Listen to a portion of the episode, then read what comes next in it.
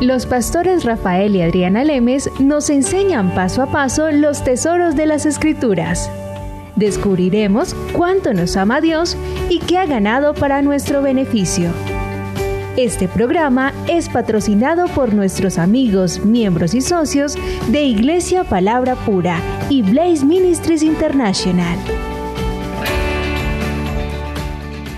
Hola amigos y socios de Blaze Ministry, somos Rafael y Adriana saludándolos a ustedes muy especialmente. Hemos acabado una serie ya bastante extensa acerca del hablar en lenguas. Es una herramienta poderosísima, como lo explicábamos, para el creyente y debemos utilizarla y aplicarla en nuestra vida para podernos enfrentar al mundo en el cual nos estamos enfrentando. Ahora vamos a empezar una nueva serie y le pusimos un título bien particular y ya van a saber el por qué. Se llama Peligro. Solo personal autorizado.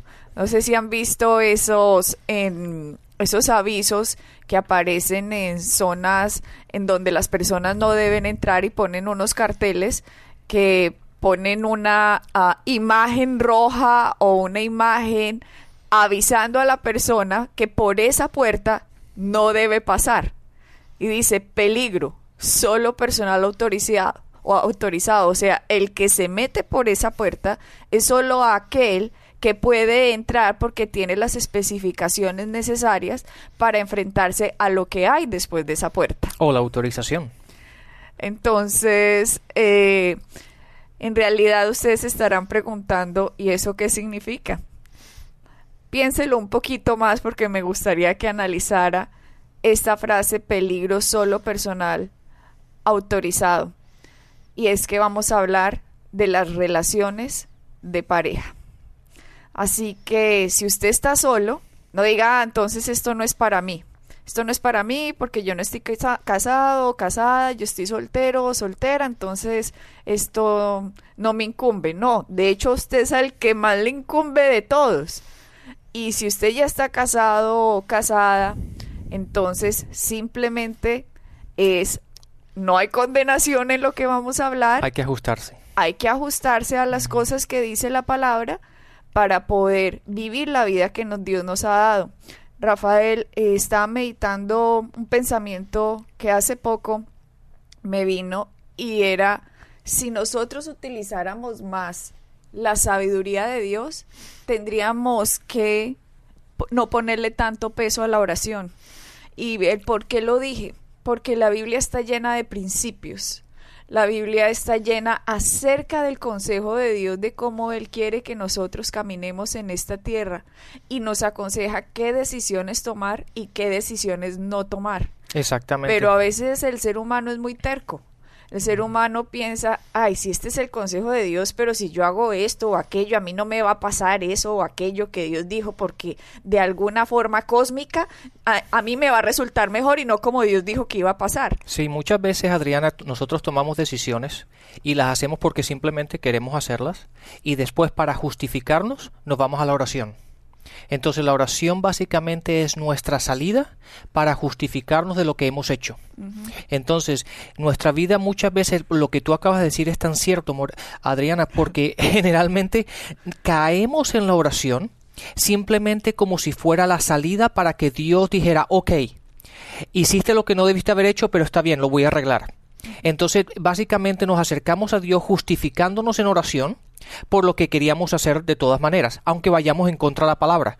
Pero pensamos que simplemente orando, entonces le vamos a cambiar la, forma de pensar a Dios, le vamos a cambiar el concepto por el cual Dios se guía, que es la palabra, que es su palabra, simplemente para nosotros justificarnos delante de Él, para sentirnos bien de que hemos orado, hemos hecho lo que deberíamos haber hecho.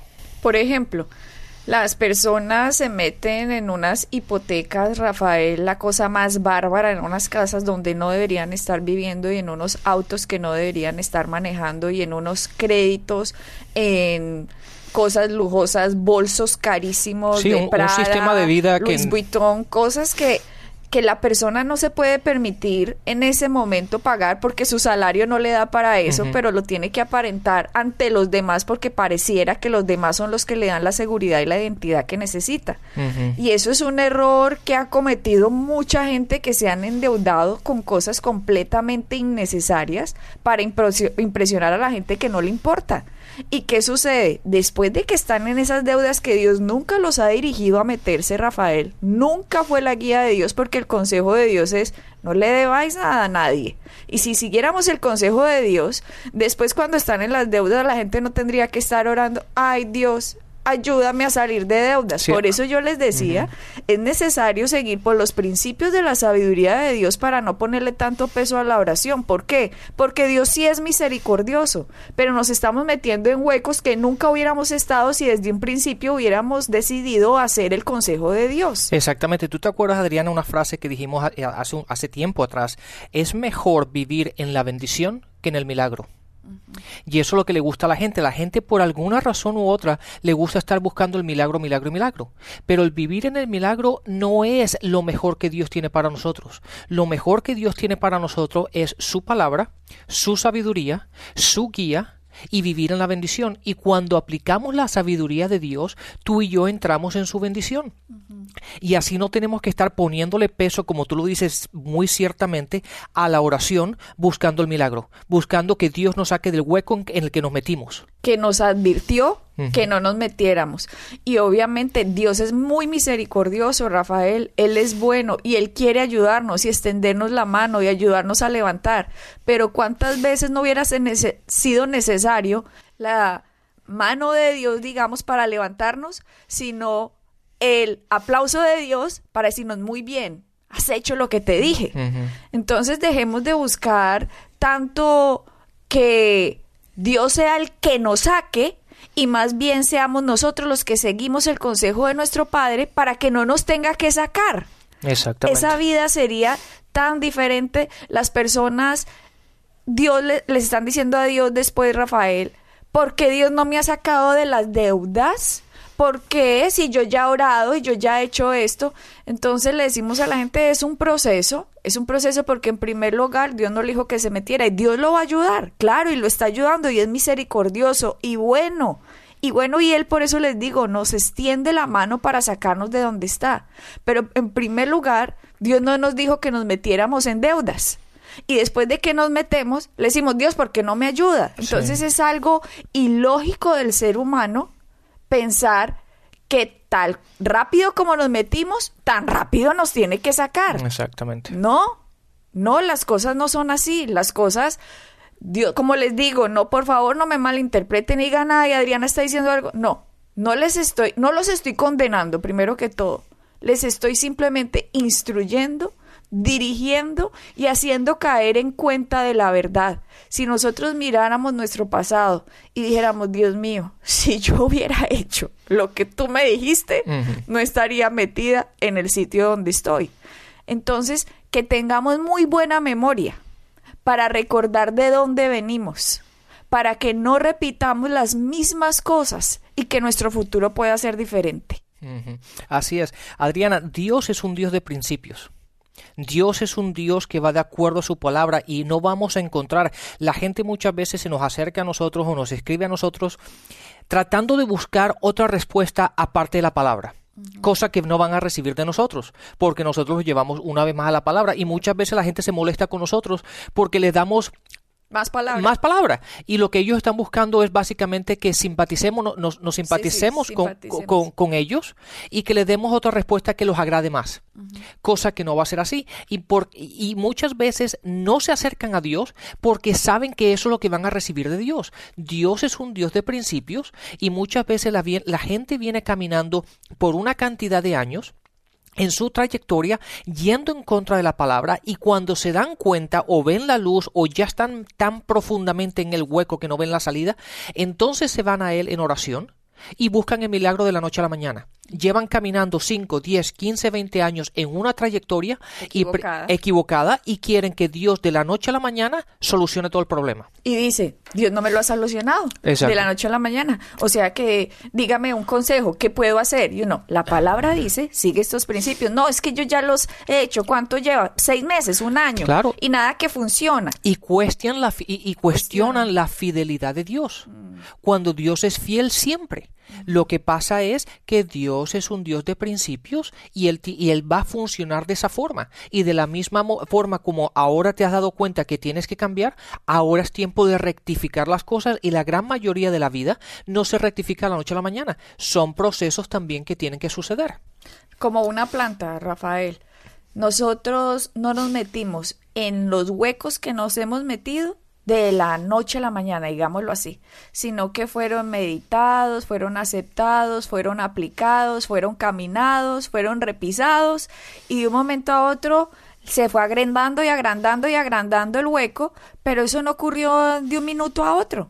Simplemente fueron procesos como el crecimiento de una planta. Pero hay plantas que dan frutos malos, frutos que no sirven, como hay otras que dan frutos que sí sirven. Entonces, ¿vamos a hacer nosotros la cizaña o vamos a hacer la buena planta? Porque si queremos vivir como la cizaña vive, pero tener las bendiciones de la buena planta, entonces estamos nosotros muy equivocados. Y eso es una locura. Porque para crecer como buena planta tenemos que regarnos con el agua de la palabra de Dios para producir los frutos que la palabra nos promete. Y obviamente estos frutos también, como les decíamos en un audio hace mucho tiempo, con el tiempo, si recuerdan que lo dije de hecho con ese acento en uno de los audios, en el tiempo vamos a ver lo que la palabra promete, porque hay una- un versículo que dice, no desmayéis, que a su tiempo verás la cosecha. O sea, que hay posibilidad de desmayar. Y mucha gente está desmayando en los procesos, Rafael. Mucha gente dice no sirve y déjeme decirle que la palabra sí sirve. Es uno el que no quiere seguir los principios. Y en la enseñanza de hoy, que estamos hablando peligro, solo personal autorizado, es que muchos y los solteros nos están escuchando, por favor, aprendan de los espejos. ¿Y cuál mejor espejo que la misma palabra de Dios? ¿Es usted el que más le va a servir esta enseñanza? Obviamente a los casados también, o a los que están iniciando relación, a los que llevan muchos años también en la relación, para que nos ajustemos a lo que Dios dice.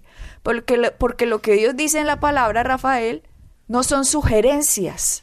Y si somos cristianos, lo debemos tomar como mandatos de nuestro Padre, que quiere que los hijos preciosos de Él vivan en la bendición de Dios.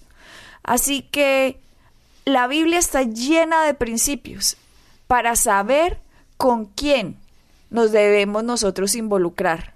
También la Biblia está llena de advertencias para saber con quién nosotros no nos debemos involucrar. La Biblia está llena de ejemplos y nos dice el Nuevo Testamento que todo lo que está escrito es para nuestro ejemplo.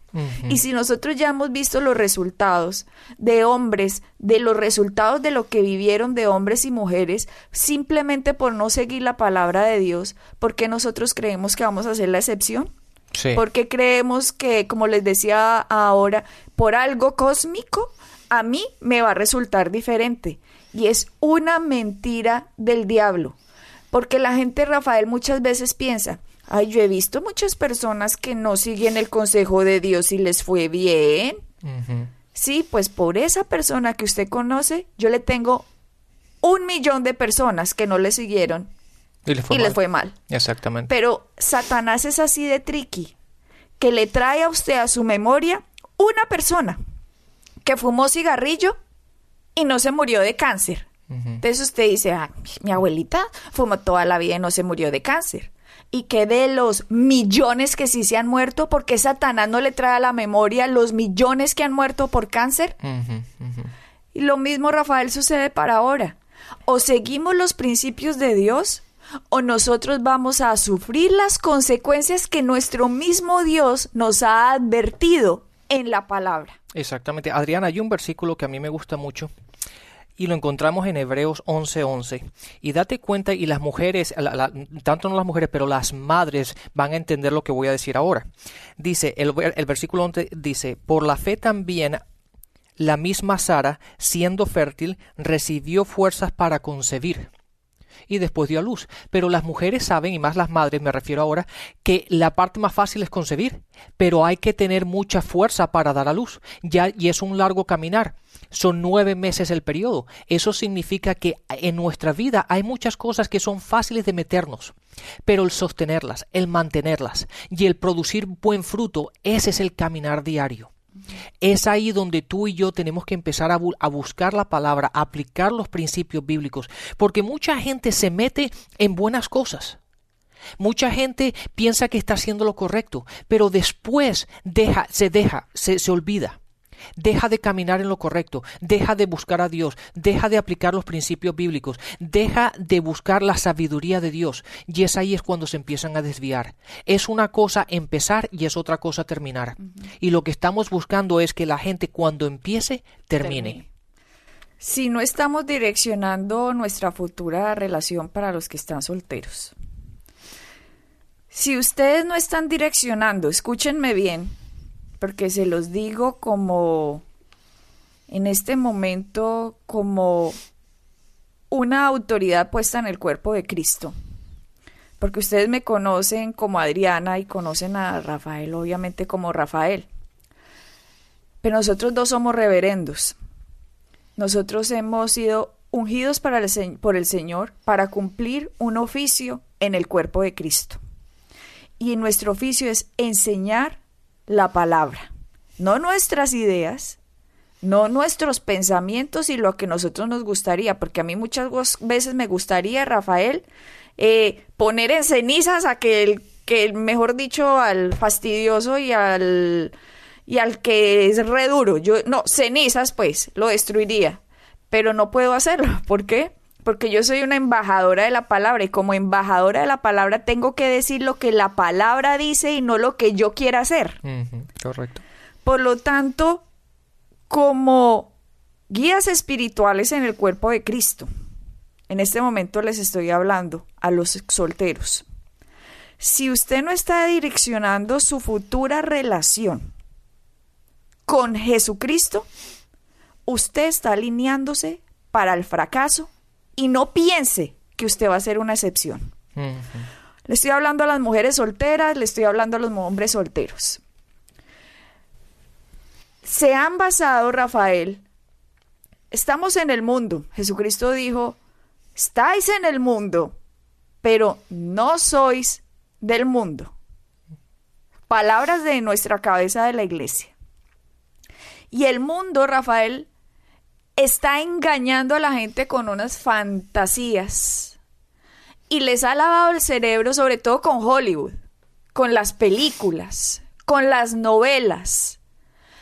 Y les digo, Hollywood es Hollywood, es mentira las películas y las novelas y los libros románticos y todas esas, ay que la, la, príncipe y el príncipe y vivieron para siempre felices. Y llegó Blancanieves y le dio el beso el príncipe y, ay, y dicen siempre los cuentos, al final dice, y vivieron para siempre felices. Final. o también la bella durmiente. Llega el príncipe y la despierta y al final del libro dice, y vivieron para siempre felices. Final. Entonces la gente, Rafael, ha tenido unas expectativas del amor basadas en Hollywood y no basadas en la palabra. Basadas en una, en una imagen, en una fantasía. Y desde pequeñitos han sido formados de acuerdo a esas imágenes que el mundo le ha vendido de cómo relacionarse, de qué esperar en un hombre y de qué esperar en una mujer. Entonces la mujer está esperando a el príncipe y el hombre está esperando a Cenicienta. Y cuando las dos personas se conocen, piensan que simplemente por la atracción química que tuvieron, ay, voy a dejar entrar a este o a esta a mi vida. Y peligro, solo personal autorizado, significa que usted solo puede dejar entrar a su vida el que la palabra de Dios le dice a usted. No el que Hollywood le dijo, no el que las películas le dijo, no el que las novelas le dijo, no el que los libros románticos lo dijo, porque en el momento que usted base su vida con esas falsas expectativas, está direccionando su vida al divorcio, a la separación. A los problemas. A los problemas. Y eso supuestamente nosotros como cristianos, supuestamente, y les digo supuestamente porque supuestamente deberíamos vivir diferente al mundo. Pero ¿cómo es que las estadísticas, Rafaeles, mundiales, dicen que cuatro de cada diez matrimonios terminan en divorcio mundialmente? O sea, casi uno de dos. Pero de los cristianos, escúchenme en esto. El porcentaje sube. Cinco de cada diez terminan en divorcio. Sube el porcentaje, Rafael. Cuando debería ser totalmente lo contrario. Deberíamos ser un ejemplo para el mundo. Deberíamos ser un ejemplo para el mundo, Rafael. Y resulta que hasta el mundo está aguantándose más, digamos, la relación que los cristianos y los cristianos simplemente se han dejado lavar la cabeza por el mundo, han operado bajo el sistema babilónico, bajo el sistema de Satanás, siguen operando bajo ese sistema y después oremos, Diosito, ayúdanos.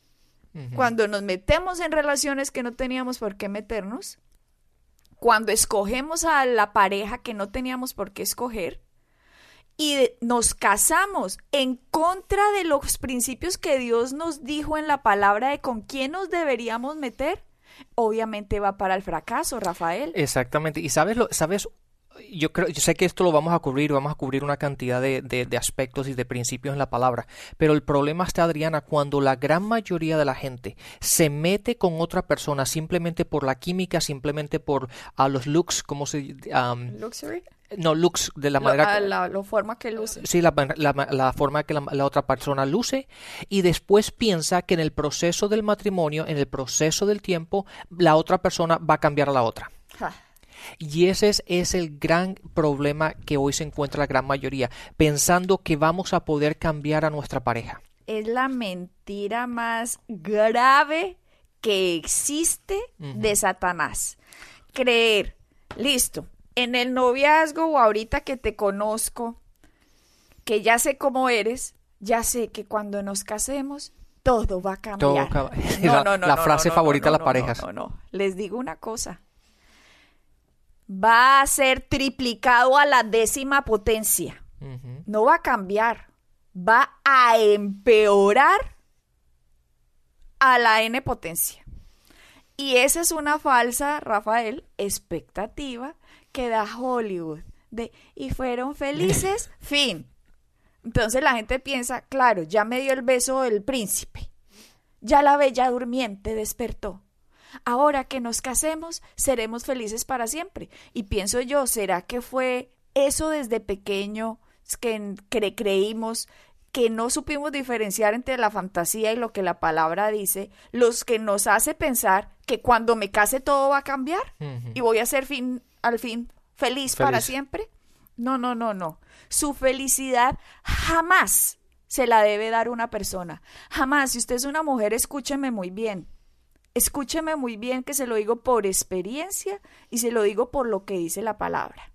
Su felicidad nunca la debe buscar en un hombre.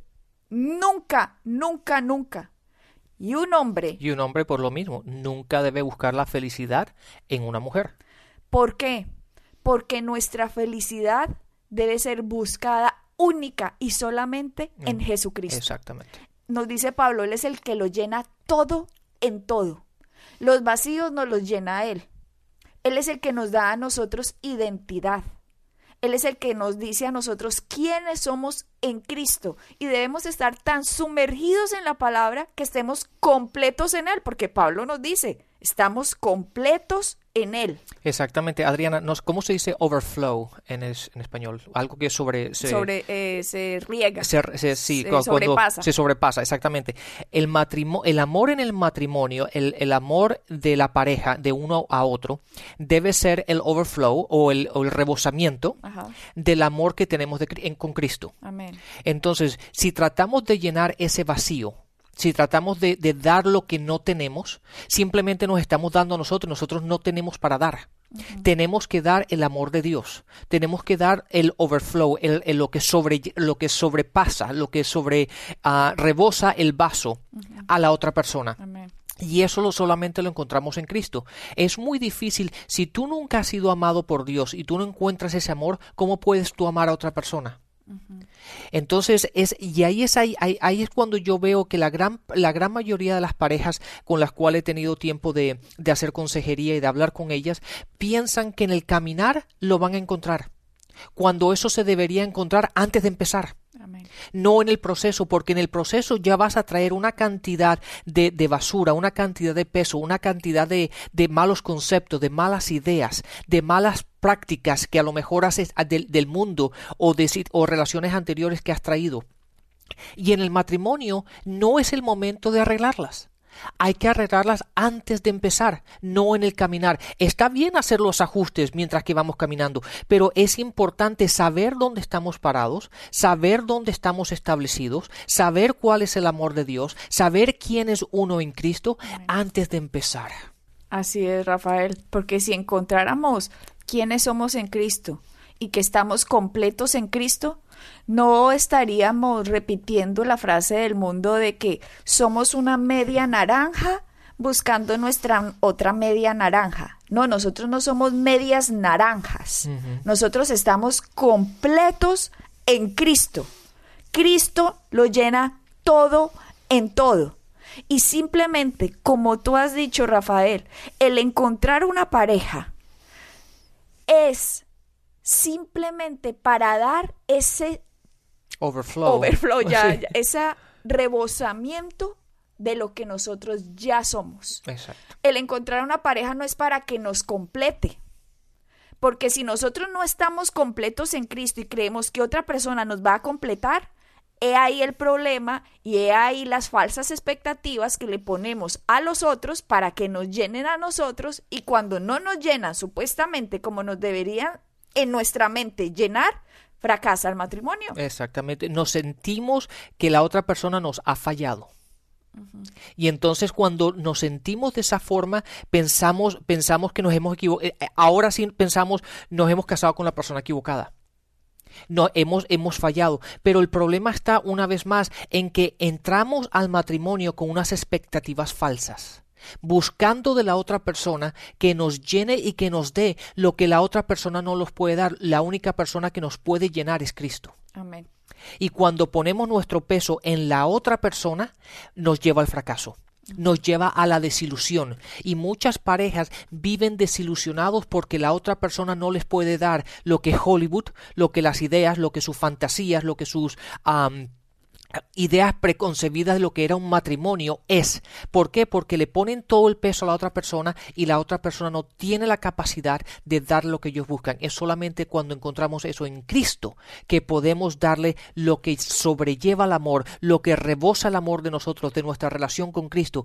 Es eso lo que la otra persona va a recibir de nosotros. Así es, entonces no te pierdas el siguiente programa de peligro, solo personal autorizado.